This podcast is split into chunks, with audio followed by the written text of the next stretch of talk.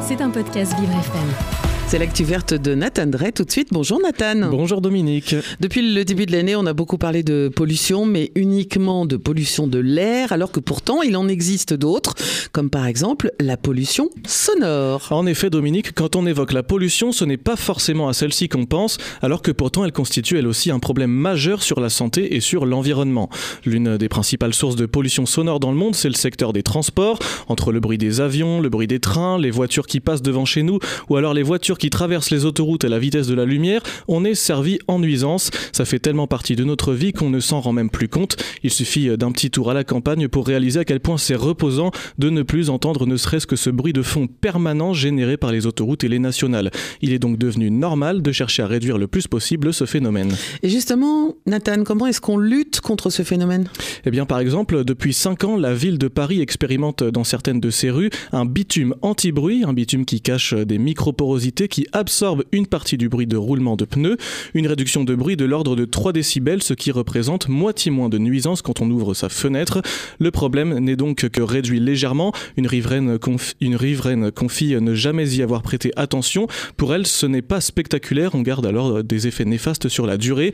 En revanche, euh, ce qui pourrait avoir plus d'impact positif, c'est de végétaliser les murs des bâtiments pour absorber le son, là où un mur lisse va plutôt avoir tendance à le faire rebondir. Et puis c'est joli et ça réduit la pollution de l'air au passage. Absolument. Et quels sont les, ces effets néfastes sur la santé qu'on doit à la pollution sonore?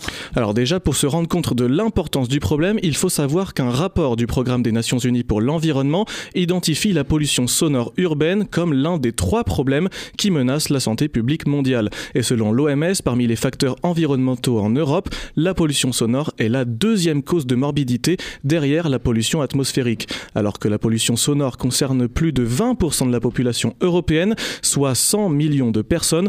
On considère qu'en Europe, elle contribue à long terme à 12 000 décès prématurés et à 48 000 nouveaux cas de maladies coronariennes. Ah oui, quand même Mais comment ça se fait? Eh bien, concrètement, le bruit va avoir plusieurs impacts. Déjà, évidemment, une baisse de l'audition, voire la surdité, mais aussi euh, une perturbation du système endocrinien, c'est ce qui gère les hormones dans notre corps, du système cardiovasculaire, du système immunitaire, mais aussi du sommeil.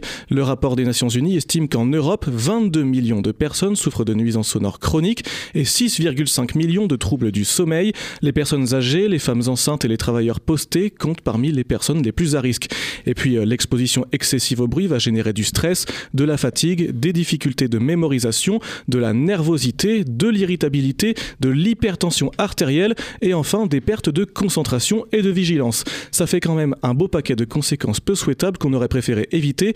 Et encore, je ne me suis pas penché sur les effets sur la biodiversité. Et pour le coup, là aussi, il y en aurait des choses à dire. Bah, ça sera l'occasion d'une prochaine chronique. Exactement, peut-être demain. Eh ben, pourquoi pas Allez, allez, on prend rendez-vous, c'est parti. L'actu verte de Nathan Drey, c'est à écouter tous les matins dans le 7-9 de Vivre FM. C'était un podcast Vivre FM. Si vous avez apprécié ce programme, n'hésitez pas à vous abonner.